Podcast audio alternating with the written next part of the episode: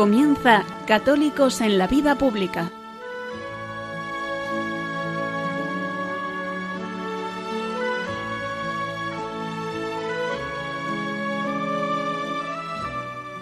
Un espacio dirigido en Radio María por Luis Zayas.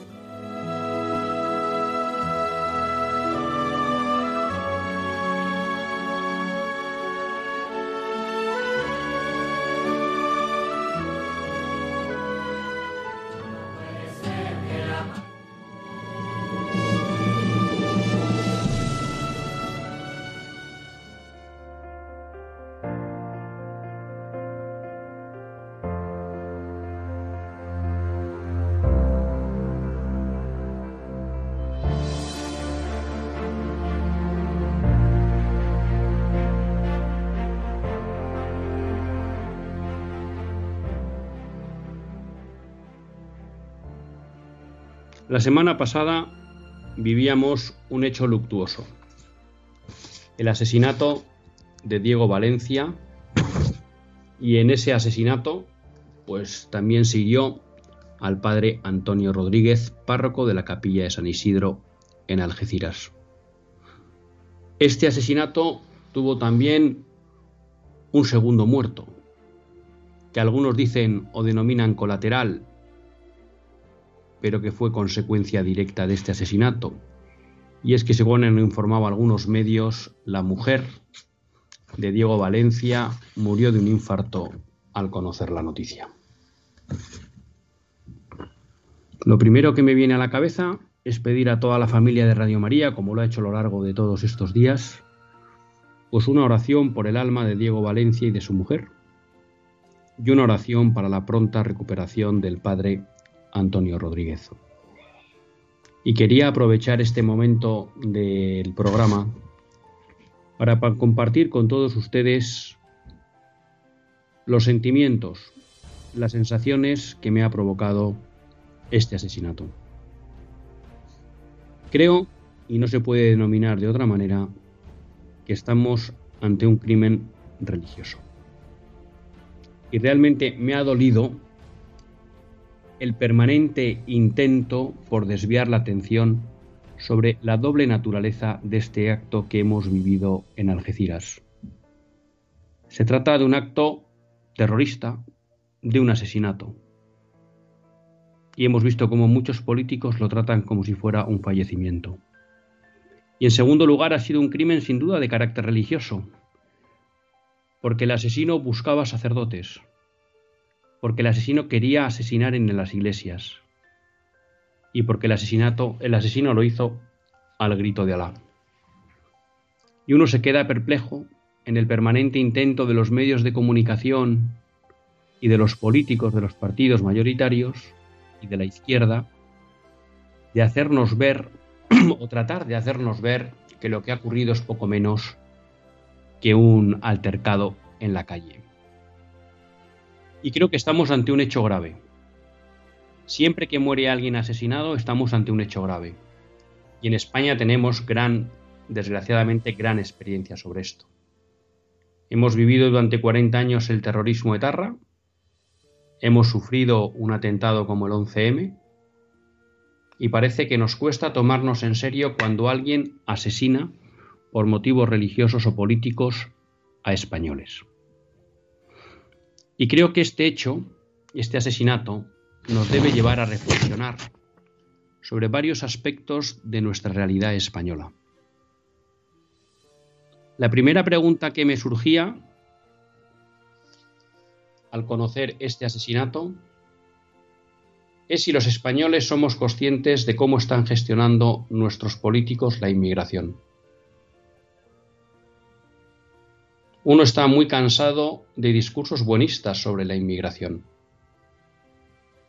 de que no es necesario gestionar la inmigración, de que no es necesario trabajar por la integración de los inmigrantes, de que aquí puede venir cualquiera de cualquier forma y de cualquier manera y vivir como quiera.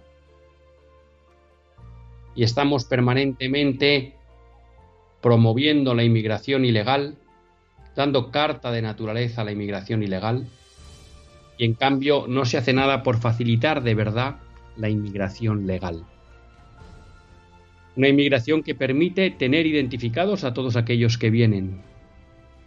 Una inmigración legal que permite, si se hace adecuadamente, que todos esos que vienen contribuyan al bien de la nación que vienen, que, les acoge. Y normalmente un procedimiento de inmigración legal que suele facilitar la integración de esas personas. Hablando el otro día con un amigo, Alfonso, me decía, hombre, el hecho de que sea inmigración ilegal o legal no impide que nadie pierda la cabeza y cometa un asesinato, o incluso que alguien, un asesino, se cuele como inmigrante legal y luego cometa asesinatos. Es verdad. Pero creo que es bueno retomar este debate. La inmigración ilegal no es justificable y además genera problemas para los inmigrantes que vienen, porque quedan al albur de las mafias y aquellos que quieren aprovecharse de ellos, sean empresarios, sean eh, familias que los ponen a trabajar sin sus, con, sin sus correspondientes derechos, y además con el miedo de no poder quejarse muchas veces porque podrían ser denunciados por estar ilegalmente. Por tanto, genera daño a los propios favorece a las mafias y a aquellos desalmados que no ven en el otro más que algo que usar y no una persona a quien ayudar. Y genera problemas al país de acogida, porque la inmigración ilegal no ayuda, genera problemas. Por eso sería bueno ver a nuestros políticos hablar de verdad de inmigración y apostar sin ningún problema porque haya una inmigración legal y porque de verdad se faciliten procedimientos para que la gente venga legalmente. Porque una persona que encuentra trabajo en España, como conocerán ustedes a muchas, sobre todo personas que trabajan en el servicio doméstico, tiene que esperar tres años para que le den papeles y entró ilegalmente en España. ¿Por qué tenemos que tener a esa persona en el inframundo de la ilegalidad cuando tiene capacidad para tener un trabajo y hay una familia que le ha contratado? Estas son una de las más de las incoherencias con las que tratan nuestros políticos toda la cuestión de la inmigración.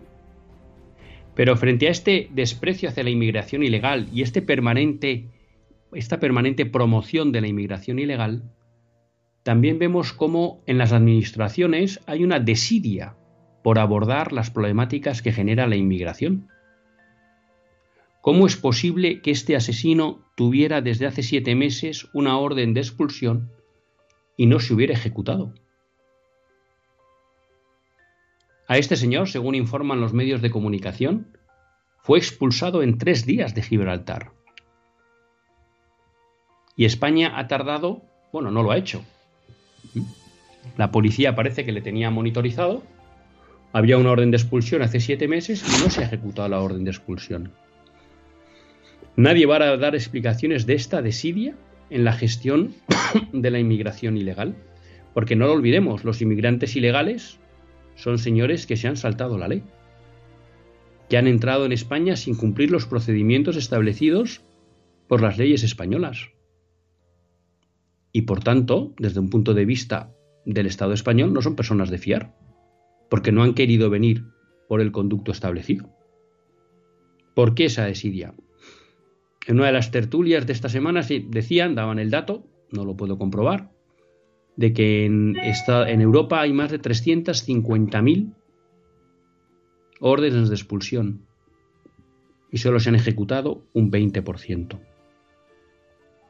Por tanto, yo creo que es importante un debate sobre la inmigración.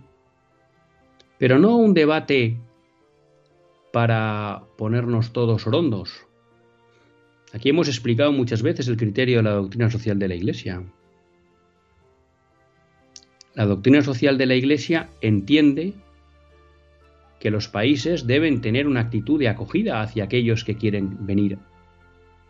Y por tanto no es partidaria de no puede entrar nadie porque no queremos compartir con nadie nuestra situación de bienestar o nuestro desarrollo económico. No, eso no es una posición cristiana. Pero la doctrina social de la Iglesia deja muy claro que los inmigrantes vienen con un deber de respetar la cultura, las leyes y la forma de vida del país que les acoja, que les acoge y con un compromiso de integración. Y lo ilegal nunca ha sido promovido por la doctrina social de la Iglesia. Lo legal sí. Y entonces yo creo que hay gato encerrado con todos aquellos que cada vez que se quiere tratar la cuestión de la inmigración, empiezan a hablar de odio al emigrante, odio al distinto, como para cerrar el debate. Esto me recuerda a las falacias ad dominem que Fernando del Pino señalaba como muestra de que algo está escondido detrás y que por eso no quieren abrir ese debate. Porque lo más lógico es que nos preguntemos si lo estamos haciendo bien con la inmigración. Otra pregunta que me venía a la cabeza es si es posible el multiculturalismo.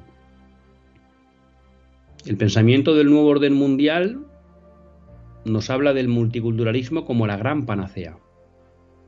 Sociedades heterogéneas, donde conviven muchas personas que piensan de manera totalmente a veces distinta e incluso incompatible. ¿Es posible esa convivencia?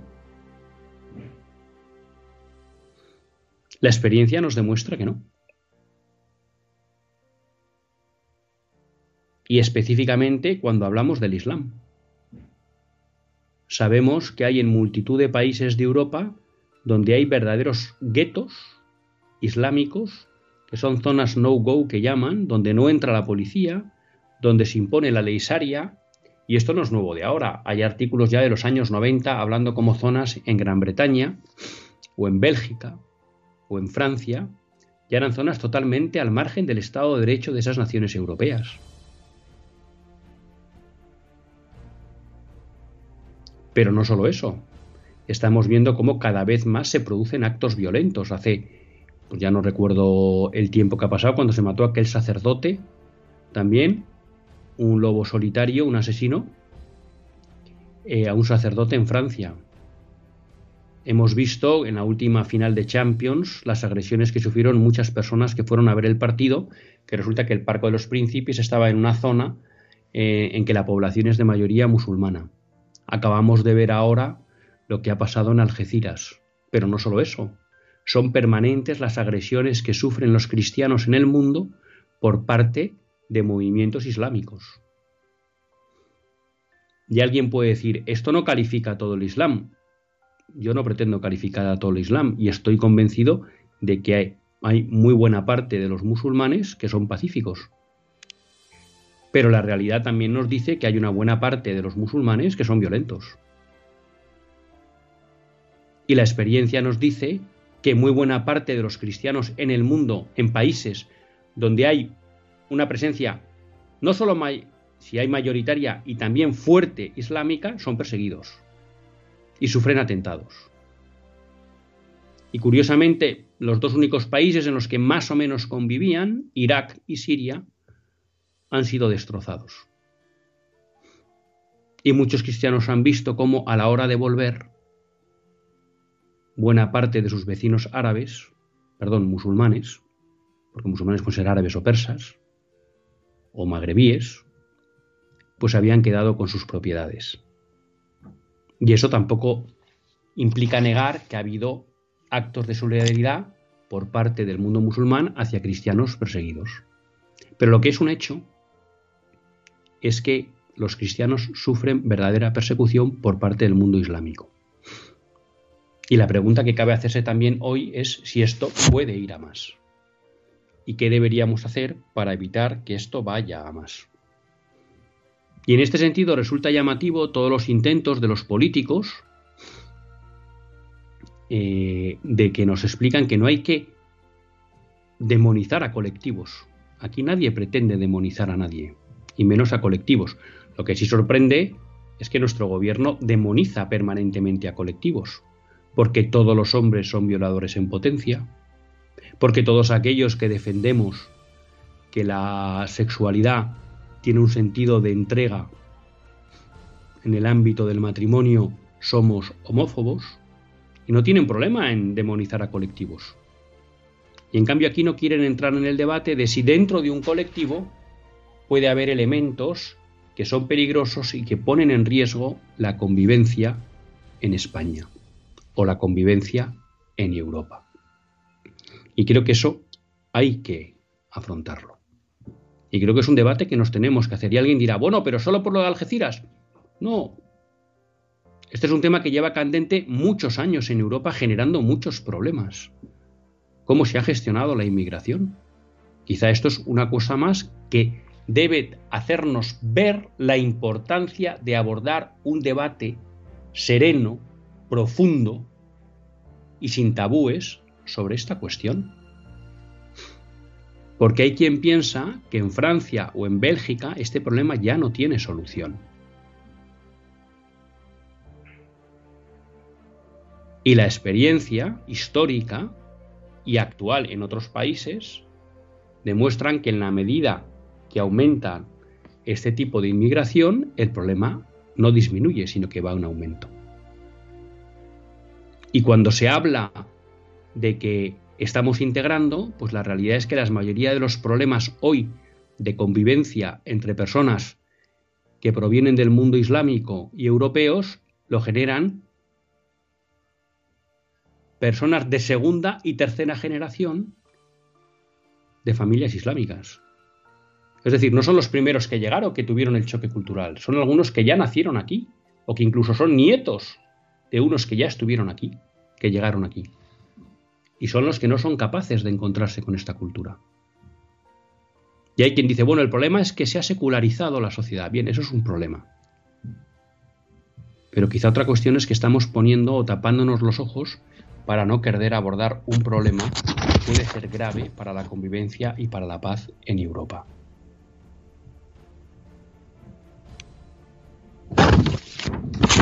Y luego nos quieren hablar de que no nos preocupemos porque el asesino era un lobo solitario y un loco.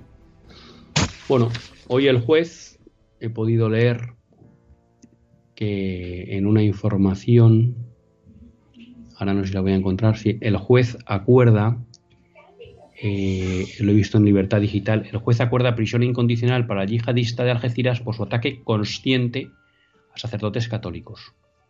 A mí me parece muy bien que no se trate, que se trate de no alarmar a la gente, pero tampoco hay que engañarnos. Entonces el juez entiende que este señor era consciente de lo que hacía. Parece que explica en, la, en el auto pues por el cual le, le, mete en prisión permanente que ha sufrido un proceso de adoctrinamiento rápido. Bien, puede ser. Pero como explicaba el otro día un coronel que se dedicó a la inteligencia, el problema no es solo que se les adoctrine aquí en mezquitas o donde sea, sino que muchas veces simplemente por el acceso a las redes y a los vídeos a los que acceden, pues ahí sufren un adoctrinamiento e incluso eh, pues hasta empujoncitos, ¿no? O motivaciones para cometer actos terroristas. Y claro, el hecho de que sea un lobo solitario, pues a mí tampoco me tranquiliza. Y no es que venga hoy con ganas de ponerles nerviosos a ustedes. Porque también explicaba este coronel de inteligencia la semana pasada en la radio cómo el, el Daesh, ¿no? cuando empezó a ver que fruto de la potencia, eh, vamos a llamar, tecnológica de Occidente, iban siendo controlados todos sus movimientos, tomó la decisión de actuar a través de lobos solitarios. Entonces, ¿quiere decir eso que estamos ante un hecho aislado? Ojalá. Pero a mí lo que me preocupa es que no queremos abordar este debate. Porque estos ataques cada vez son más frecuentes. En todo el mundo y también en el, en el suelo europeo. Hoy leía una noticia de que en, en Oviedo, pues alguien entró, debió ser una, no se sabe si una medio broma acá, pues también en una iglesia entró al grito de Alá, no sé qué, bueno, parece que no, no fue a más, ¿no? Pero creo que esto es lo suficientemente serio como para que nos pensemos que este tema hay que abordarlo y que no se puede pasar página. Y que esto no se trata de criminalizar o no a ningún colectivo. Se trata de ver si hay un riesgo real para la seguridad de los españoles y de todos aquellos que viven en España. Porque uno de los primeros elementos del bien común es garantizar la seguridad de los gobernados. Y lo que no vale es unas autoridades que tratan de eludir el debate y que se llaman andanas y que no quieren ver ni su carácter terrorista, no quieren ver ni su carácter religioso y no quieren ver su relación con dos cuestiones que han promovido ellos de forma irresponsable, que es la inmigración descontrolada y el multiculturalismo. Y creo que es un momento, desde los principios de la doctrina social, para un debate sereno, profundo y serio para abordar esta cuestión. Porque si el problema existe, no va a desaparecer porque no lo abordemos. Y posiblemente irá a peor. No me queda más pues que recordarles esa petición de rezar por el alma de Diego y de su mujer y seguir siendo conscientes de que este ha sido un hecho grave. Comenzamos.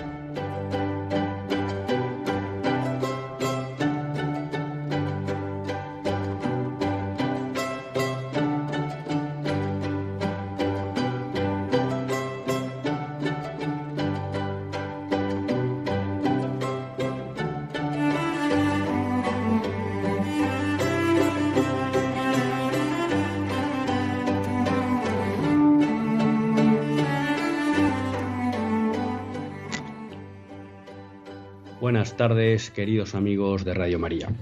Un lunes más volvemos fieles a la cita con todos ustedes en los estudios centrales de Radio María. Un lunes más para hacer este programa Católicos en la Vida Pública. Un programa que, como todos ustedes saben, quiere ser una reflexión pausada sobre la actualidad nacional e internacional. Una reflexión que hacemos todos desde la doctrina social de la Iglesia y su magisterio.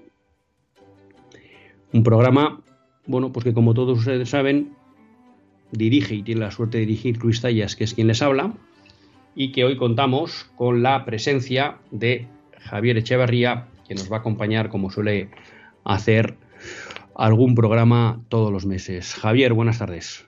Buenas tardes, Luis. Javier, como todos ustedes saben, es consultor y nada, pues es un experto también del medio de la radio. Tengo que hacer aquí una rectificación al editorial porque nos ha escrito y pues bueno, en primer lugar agradecer que se haya tomado la molestia por escribir el padre Antonio de Algeciras y nos dice que no, que la esposa del sacristán no ha fallecido, aunque es verdad que está ingresada por problemas respiratorios. Con lo cual hay que decir que no, que no está, que no ha fallecido. Eh, pues así que pido disculpas porque yo lo había escuchado en dos medios de comunicación e incluso lo, he vuelto a escuchar esta mañana y yo he dado ese dato que es, que es incorrecto. Con lo cual le agradezco mucho al padre Antonio que se haya puesto en contacto con nosotros para, para corregirnos, ¿eh? que nos habíamos equivocado. O sea que por lo menos estamos de buena noticia en el sentido de que pues la mujer está bien y, y el sacristán, bueno, pues seguimos rezando por él. Javier, eh, bueno, quizá este era uno de los temas que había que tratar, este hecho luctuoso del asesinato en Algeciras. Eh, nada, pues si quieres comentar alguna cuestión que te vino o que suscitó eh, el, asesinato o todo el debate que ha surgido después, pues ahí tienes el micrófono de Radio María. Pues sí, efectivamente, Luis. muy, muy interesante todo lo que has contado, lo que has planteado en el editorial. Yo me quedaría con dos cosas. Una de ellas que, ya has puesto sobre la mesa y una segunda adicional. ¿no? En primer lugar, me parece muy, importante reflexionar sobre la multiculturalidad ¿no? y sobre ese gran, ese gran dogma que parece que en las sociedades occidentales se ha impuesto en relación con la integración o no de las personas provenientes de otros países y especialmente de culturas con, tradiciones muy distintas a la nuestra, ¿no? Y el gran mantra en estos últimos años ha sido la multiculturalidad, de tal modo que eh, aquí había que respetar absolutamente a todo el que hiciera cualquier cosa que hiciera. Y yo creo que eso es un, un error muy grave, porque, teniendo que evidentemente respetar la individualidad de cada persona y la dignidad de cada persona, que además eso es central y capital en las sociedades cristianas y en las sociedades occidentales, pero más allá de ello, pongamos por ejemplo que en determinados en determinadas zonas de España se impone que las mujeres no pueden conducir, por poner un ejemplo que yo creo que todos entendemos. Pues yo creo que eso es claramente contrario a nuestro ordenamiento jurídico y a nuestra tradición histórica. Por lo tanto, no, una sociedad como la nuestra no debe pasar por ahí. Deberá de respetar si una mujer no quiere conducir, pero no debe de respetar el que se le obliga a una mujer a no conducir, ¿no? Sin embargo, se ha impuesto este dogma de la multiculturalidad que yo creo que de esos polvos estos lodos, ¿no? Y muchas de las consecuencias que tenemos hablábamos del caso de Algeciras, pero hay otros muchos que ha habido en los últimos días, violaciones eh, eh, y otra serie de, cuestiones, pues que vienen como consecuencia de una forma de entender la vida muy distinta, muy distinta a la nuestra, ¿no? Y luego, por otra parte, pues he constatado con mucha pena, con mucha pena, como pues, muchos de nuestros eh, líderes políticos hablaban simplemente de un fallecimiento cuando era claramente un asesinato y además un asesinato por motivos religiosos, ¿no? O sea, claramente identificado eh, cuál es el motivo y sobre todo, y ya saben bien nuestros oyentes que, no me gusta y no nos gusta eh, hablar de ni de políticos en concretos, ni de partidos políticos, etcétera, pero yo creo que en este caso ha sido muy sonada la ausencia del presidente del gobierno y de ni un solo miembro del gobierno en el funeral por, por el sacristán asesinado en, en Algeciras. Y yo creo que más allá de las connotaciones de tipo político, yo creo que desde el punto de vista humano yo creo que deja mucho de desear en este caso la actuación del presidente del gobierno y la actuación del gobierno en su, en su conjunto, que, yo creo que no han estado claramente a la altura de las circunstancias, primero desde un punto de vista humano, como decía, y segundo también desde un tema desde un punto de vista político, porque esta cuestión pues es una cuestión relevante y muy importante para la convivencia entre los españoles de origen, entre los españoles de adopción y entre aquellos que vienen a nuestro país a ganarse la vida con, enorme dignidad y con enorme esfuerzo. No, es que hay, y antes voy a recordar a nuestros oyentes que si quieren escribir al WhatsApp del programa, lo pueden hacer escribiendo al 668 594383 668 594383 que es un WhatsApp que solo está activo durante el directo del programa. Claro, ahí hay un tema más que, que lo abordábamos, ¿no? Y es que es muy llamativo el permanente intento por mantener cualquier tema relacionado con la inmigración en un perfil bajo. ¿No? Porque, por un lado, pues yo creo que esto de que no haya acudido el gobierno en parte también responde a aquellos como que no le quieren dar importancia a este tema, ¿no? Como que este tema, bueno, pues ha sido una cosa más. Pero lo estamos viendo cuando eh, suceden alguna serie de tipos de delitos, de tipo sexual o de lo que sea, si las personas que han cometido eso no son nacidas en España, normalmente se oculta su origen. Si son nacidas en España, rápidamente se marca que son españoles, que tal, que no sé qué, que no sé cuántos. Entonces, eh, sí, yo creo que es que hay un permanente empeño en tratar de ocultarnos cualquier efecto que pueda estar produciendo la inmigración y que pueda hacer que la gente se replantee que las políticas que nos están imponiendo desde nuestros gobiernos y desde las instituciones internacionales pues a lo mejor no son tan buenas como pensamos para el futuro de nuestras naciones, ¿no?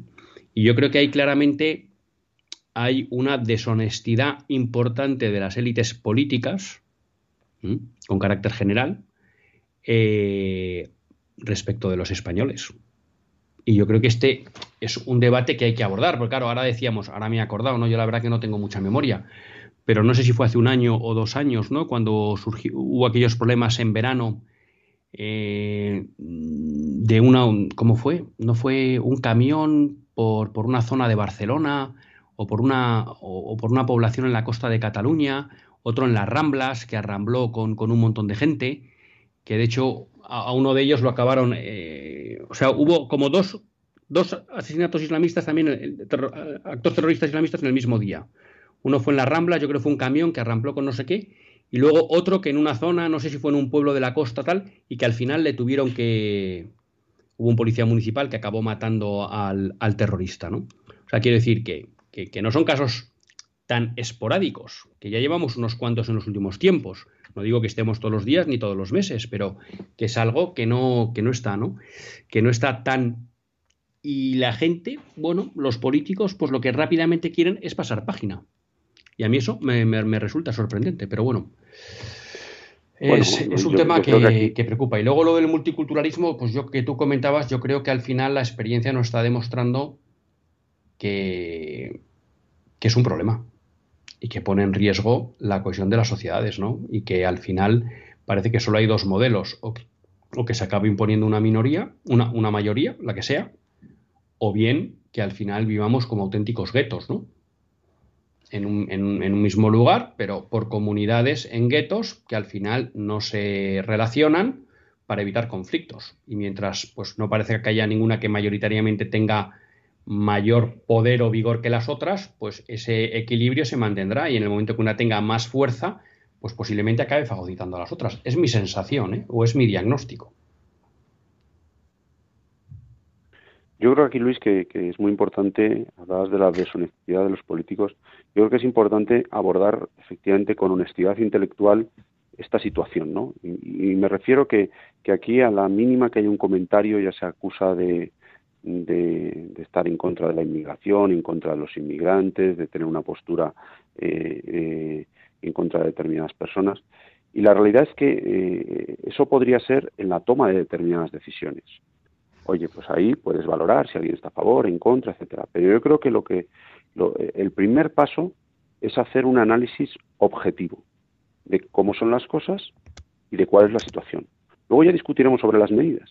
Pero yo creo que desde determinados, desde determinados ámbitos, como tú decías, el perfil tan bajo supone además también la, la, manipulación de las estadísticas, que, que, realmente no son manipulables. Es decir, los datos son datos, son objetivos y no tienen más, ¿no? O sea, por ejemplo, cuando hablamos pues del, del, porcentaje de delitos cometidos por los por los inmigrantes o especialmente los inmigrantes procedentes eh, principalmente principalmente del, del norte de África, eh, que eso evidentemente no quiere decir que todas las personas que provengan de ahí, pero eso quiere decir, oye, probablemente que haya unas mayores dificultades para la integración de determinadas personas por sus por cuestiones culturales, por cuestiones históricas, por las cuestiones del ámbito que sea.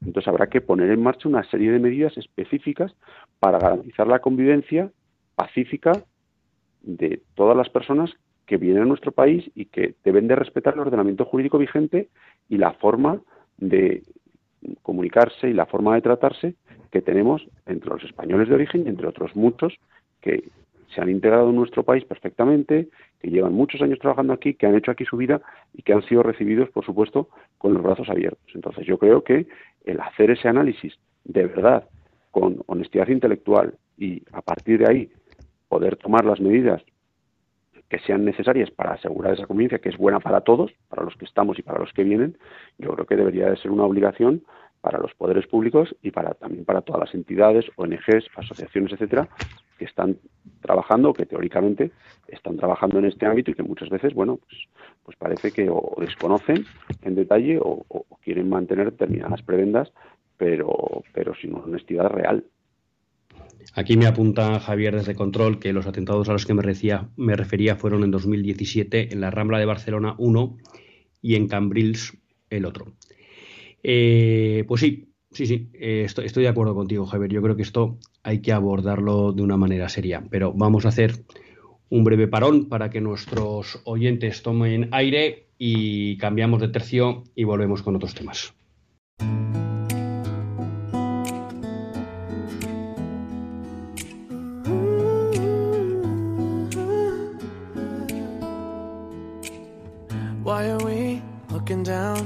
Sisters and brothers?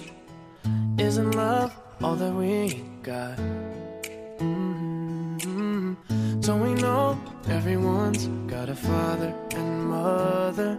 The day we know we're all the same together, we can make that change. Look around, there are too many of us crying, and not enough love to go round. What a waste, another day, another good one dying. But I know that the world will change the day we know we're all the same.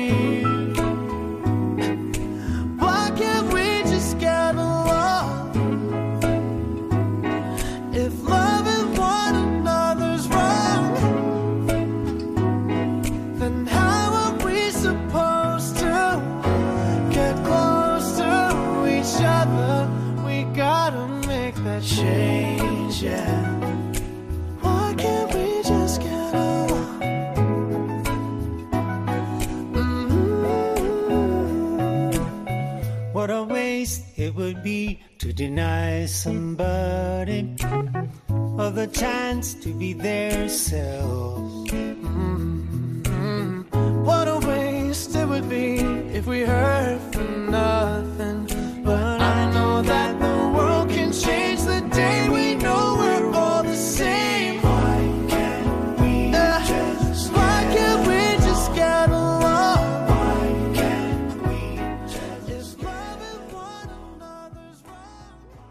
cuando son las 8 y 37 minutos, 7 y 37 minutos en las Islas Canarias, continuamos en Católicos en la Vida Pública y lo hacen en compañía de Javier Echeverría y de Luis Zayas.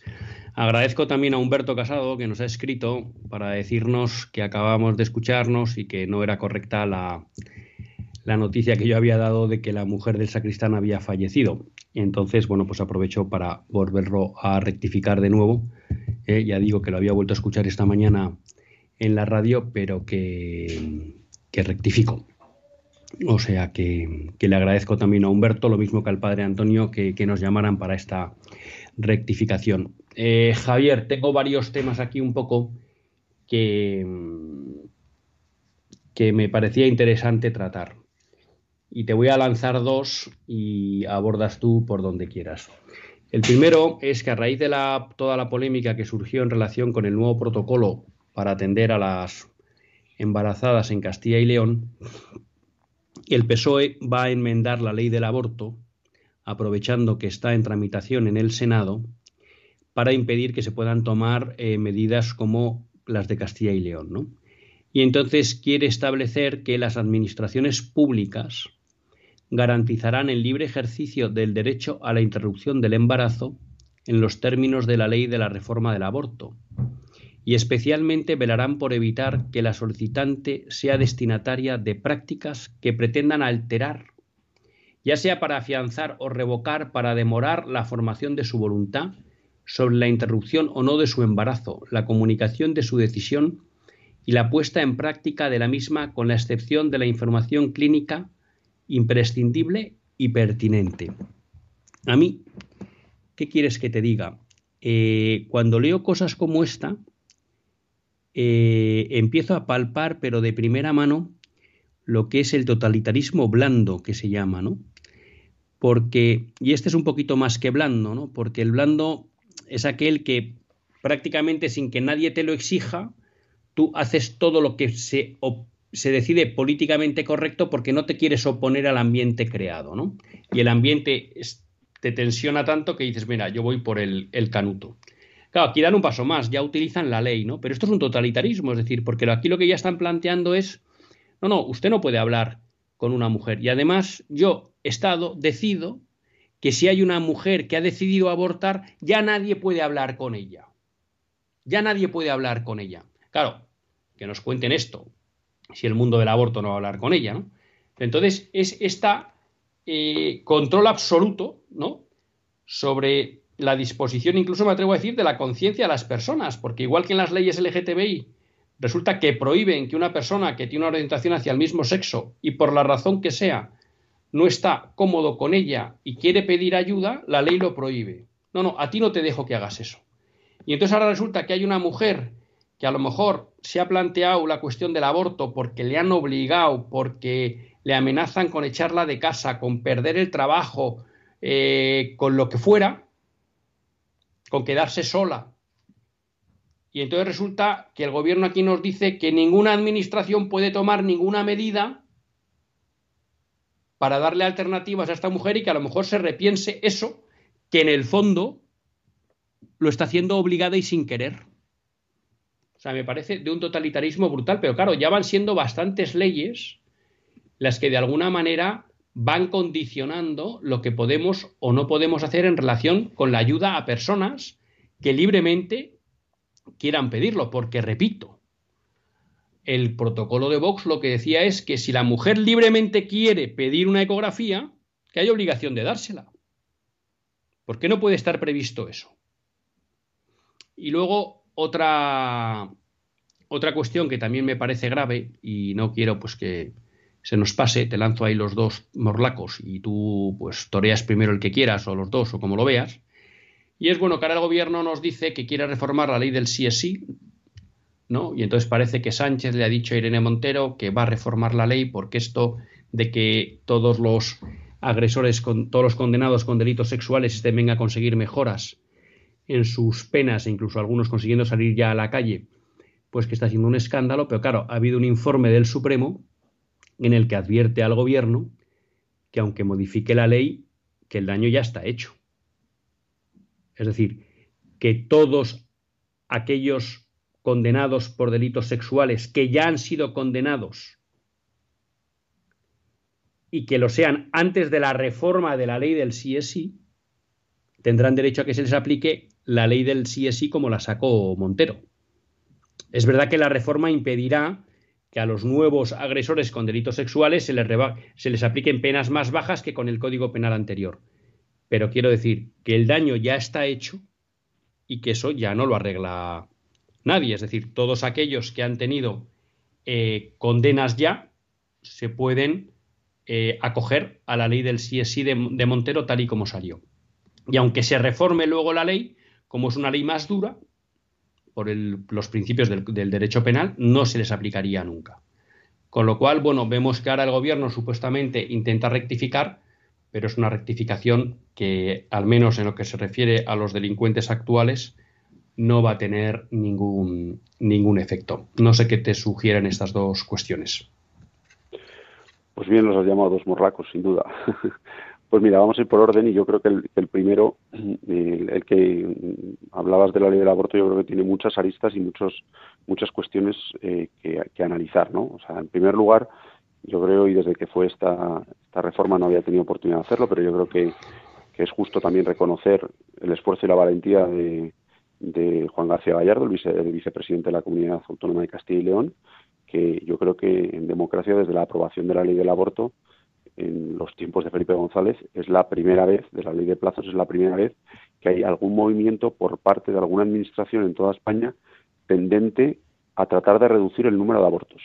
Y yo creo que eso hay que ponerlo de manifiesto y hay que reconocerlo, ¿no? Eh, más allá de, otras consideraciones de tipo político, etcétera, ¿no? Pero yo creo que desde el punto de vista de la vida, que yo creo que aquí es lo que más nos, nos preocupa, pues sin duda alguna es una buena noticia, ¿no? Dicho eso, eh, lo que comentas yo creo que es con, consecuencia de dos cosas. Una, del, miedo del Partido Socialista a que, eh, y de sus satélites a que si la mujer ve lo que lleva dentro, decida no abortar y por lo tanto se acabe con ese negocio tan lucrativo. Y por otra parte, al, envalentonamiento del eh, Partido Socialista porque ha visto como una parte muy importante del centro derecha en España, del ámbito político, del ámbito mediático etcétera, se ha asustado ante, las ante la medida, porque realmente es una cosa muy pequeña que ha propuesto Juan García Gallardo, pero ha habido muchas emisoras de radio, televisiones, periódicos, algún partido político que eh, se han echado en tromba en contra de la medida, ¿no? Y eso, lógicamente, han valentonado al Partido Socialista, ¿no? La tercera cuestión a, tener, a poner sobre la mesa es que efectivamente es una imposición tremenda. De hecho, eh, lo has leído perfectamente y han tenido que hacer una, una, una, norma tan prolífica, tan larga y tan detallada para buscar una fórmula de intentar prohibir algo que es absolutamente nada invasivo, absolutamente nada dañino, absolutamente nada peligroso y que únicamente lo que hace es dar mayor información. Y la información es libertad. Y por lo tanto, cuando tú eres más informado, cuando tú estás mejor informado y más informado, eres más libre y eso les da miedo. Y como consecuencia de todo ello, yo creo que lo último que hay que poner sobre la mesa es las mujeres son las que deberían de salir en tromba contra esta, contra esta medida. Porque lo que el gobierno les está llamando, con perdón de la expresión, es idiotas. La mujer no sabe cuándo quiere ser informada. La mujer no tiene capacidad de tomar decisiones cuando tiene una mayor y, mayor y, más detallada información. Por supuesto que sí. Por supuesto que las mujeres españolas son formadas, son maduras y por, lo, por supuesto que para ellas es mucho mejor estar informado de todas las consecuencias que tienen sus actos. Pero eso da miedo. ¿Por qué? Porque acaba con un negocio muy lucrativo para mucha gente. Y eso asusta. Y el siguiente paso es querer imponer a los médicos o querer evitar la objeción de conciencia. Y no olvidemos que estamos hablando de una práctica que acaba con la vida. Nada más y nada menos, ¿no? El fin de semana, por ejemplo, eh, veíamos un accidente de tráfico en el que fallecía un, matrimonio muy querido además por, por, mí y por, mucha gente en Zaragoza y la mujer estaba embarazada y no estaba embarazada de una serie de células, estaba embarazada de una niña que se llamaba Pepa, que todavía no había nacido, pero que iba a nacer y que había sido concebida, ¿no? Igual que los medios hablaban de eso, sin embargo, luego en otros casos tienen una visión totalmente distinta, ¿no? Y por acabar con el tema del aborto, yo creo que no es menos importante poner sobre la mesa la cuestión de la sentencia del Tribunal Constitucional sobre la reforma de la ley del aborto.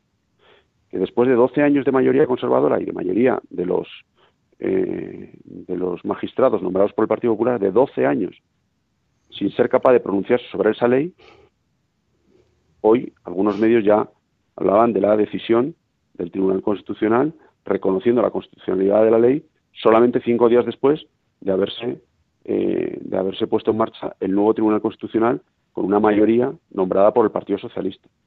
Entonces yo creo que eso también a mucha gente debería hacerle reflexionar. ¿Cómo puede haber una mayoría que en 12 años no sea capaz de, pronunciarse y otra que en 5 días lo haga? Bueno, y con un escándalo adicional, ¿eh? Y es que eh, no sé dónde lo he leído ahora, no sé si lo he leído esta mañana en el ABC, en el debate eh, se, estaba planteando que había cuatro magistrados del, del sector progresista que quizás por haber participado en informes previos a la ley del aborto cuando fue eh, promulgada por Zapatero, pues no sé si el propio conde Pumpido como, como, fiscal general del Estado y que la Fiscalía a lo mejor tuvo que hacer algún informe, hablaban de cuatro magistrados que a lo mejor deberían abstenerse de intervenir en esta cuestión porque habían participado anteriormente en el proceso, no digo ya de promulgación, porque a lo mejor no tenían un puesto político, pero es que sí habían tenido opinión sobre la misma, a lo mejor por el puesto que ocupaban y habían tenido que manifestarse sobre ella. Y por tanto, hay quien sostiene que eso les, incapacitaría para poder ahora abordar este debate, como partes independientes. Claro, el problema es que si los cuatro creo que eran, eran recusados, no habría cuero en el Tribunal Constitucional para resolver la cuestión. Con lo cual parece que han decidido desestimarlo. Y luego, como tú dices, este es el escándalo de que ellos rápidamente... Pero claro, aquí va a haber una cosa que va a ser interesante, aunque va a ser una vergüenza, y que lo hemos comentado muchas veces en este programa. Y es que la jurisprudencia del Tribunal Constitucional en relación con el aborto, siendo falaz, ¿vale? Porque es una falacia el argumento que utilizaron en el año 85 para permitir la legalización del aborto, de esa supuesta choque entre dos derechos, el de la madre y el del hijo, y que por tanto en ese choque había que buscar una situación en que no prevaleciera directamente uno sobre el otro. Esa argumentación que es falaz porque es falsa ¿eh? y porque nunca está justificado matar a un inocente, pero que es la que utilizó el Tribunal Constitucional para legalizar los supuestos, no es compatible con una ley de plazos en la cual hay 12 semanas en las que no existe el derecho a la vida del nasciturus. Entonces, como a estos les da igual la ley, y además estos son de los que denominan el activismo judicial, ¿no? Y entonces las leyes no están para cumplirse, sino para interpretarse conforme a la sensibilidad social del momento, nos contarán cualquier milonga. Pero la realidad es que si declaran que esa ley es constitucional, están yendo contra toda la jurisprudencia del, propio tribunal en materia de aborto. Con lo cual eso va, a ser curioso. Lo que pasa es que, como tú dices, no esperamos otra sentencia más que que den el visto bueno a, esta barra basada que hizo, que hizo Zapatero. ¿no? Y aquí también hay un tema que hay que, recordar siempre y que creo que es, que es de justicia. Y es, uno, que Rajoy no derogó la ley como, como, como se había comprometido, con lo cual ahí hay una responsabilidad grande de que esa ley permanezca que la mayoría supuestamente conservadora del Tribunal Constitucional en 12 años no ha hecho nada. Y también lo leía hoy, eso sí, en pues también dudo ahora si en el ABC o en el debate, ya me van a perdonar, pero así va uno por la vida, en la que hablaban ya de que el Partido Popular, pues eh, por orden de Feijóo, se había posicionado en que en este debate ya no entraba y que la ley del 2010 estaba aceptada por la sociedad y que por tanto que no iban a entrar en este debate. Con lo cual, una vez más, cuando el Partido Popular nos habla de que va a defender la Constitución, nos demuestra con los hechos que es mentira. Porque si el propio Partido Popular consideró que esta ley era inconstitucional y presentó un recurso de inconstitucionalidad contra la misma, ¿cómo es posible que le da igual que esté vigente una ley que va contra la Constitución? Por mucho que ahora nos vaya a contar una milonga el Tribunal Constitucional. ¿no? Pero bueno, que también pues, nos vuelve a ver que, pues personalmente lo que yo eh, he transmitido muchas veces en este programa, que el Partido Popular lo único que hace es ir unos añitos más atrás del Partido Socialista. Entonces, en el 2010 le parecía mal la ley del de Zapatero y ahora en el 2022 le parece fenomenal y por tanto considera que hay que dejarla. Esa era la noticia que daba el ABC hoy y que visto la reacción que tuvo el Partido Popular en relación por boca de Semper, por boca de Feijó y por boca incluso de Isabel Díaz Ayuso, pues tampoco nos extraña, ¿eh? en relación con, la, con el protocolo de Vox, pues tampoco nos extraña esta posición, ¿no? Pero bueno, que, es triste, que es triste.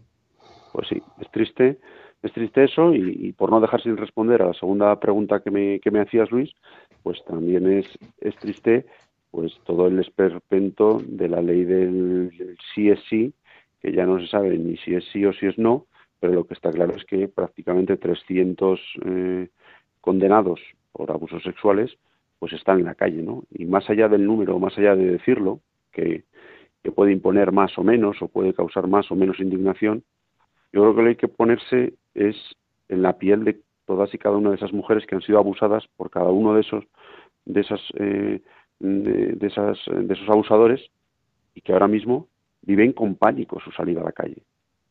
Alguna de ellas ya ha tenido hasta que dejar su, su lugar de residencia ante las amenazas que ha recibido. Y es un despropósito desde el punto de vista jurídico. Pero como, como yo hablaba, yo decía el otro día, bueno, un, error de jurídico lo puede tener cualquiera, ¿no?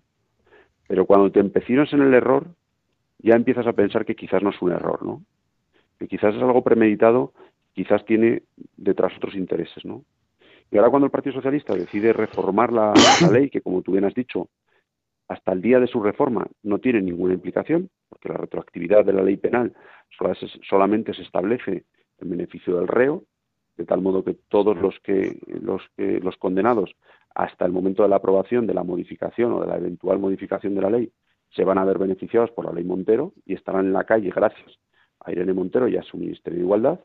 La realidad es que eh, mucho dudo que esto se haya hecho por una convicción verdaderamente eh, real, sino creo que es más bien un cálculo político. Yo creo que el Partido Socialista está viendo las consecuencias que esto está teniendo, la indignación tan grande que hay en la calle desde un punto de vista transversal, porque esto es una cuestión que no es una cuestión ni de derechas, ni de izquierdas, ni de altos, ni de bajos, ni de gente del norte, ni del sur, ni del este, ni del oeste. Esto es una cuestión y yo creo que indigna a cualquiera, a cualquier votante de Vox, a cualquiera del Partido Popular, a cualquiera que no vote, a cualquiera del Partido Socialista y a cualquiera de Podemos. Yo creo que va en contra de la mínima inteligencia, ¿no? Y entonces, bueno, pues viendo probablemente las encuestas y la valoración que hacen sus propios votantes, pues el Partido Socialista eh, este, quiera rectificar.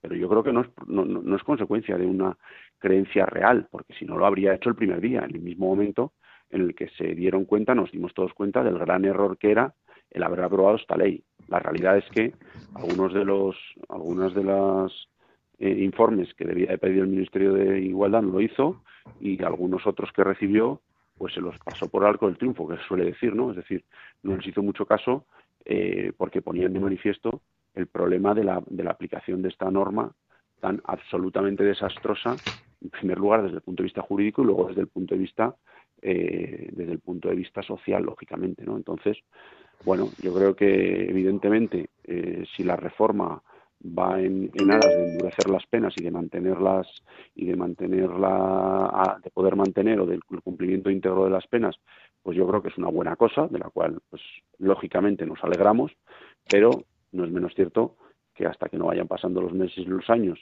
y haya un mayor número de condenados por estos delitos pues no tendrá ninguna virtualidad en el corto plazo no tendrá ninguna virtualidad porque todos los condenados lo habrán sido con las normas anteriores y por lo tanto se podrán acoger a los beneficios penitenciarios y a los beneficios de reducción de penas que establece la ley la ley Montero, sin ninguna duda, como bien explicabas antes, Luis. Pues Javier, se nos acaba el tiempo. No quería tratar la cuestión, pero no nos da. Simplemente la voy a apuntar porque me parece un hito, eh, una efeméride que no podemos olvidar, ¿no? Y es que ayer se cumplieron 28 años del asesinato de Gregorio Ordóñez. Un hombre, pues, que dio su vida, él sí, por defender la libertad, por defender la, unidad de España, ¿no? O sea que también pues les pido a todos ustedes una oración por el alma de Gregorio y bueno, pues por su hijo y, su viuda. Recordarles, bueno, o volver a rectificar que me equivoqué al dar el dato de que había muerto la mujer del sacristán, que no, que, está hospitalizada por un tema respiratorio, pero que, que, está, vamos, que está viva. Disculpen el error y Javier, muchísimas gracias por haber estado con nosotros. Javier Echevarría, consultor. y nos despedimos hasta el próximo lunes, si Dios quiere. Que Dios les bendiga.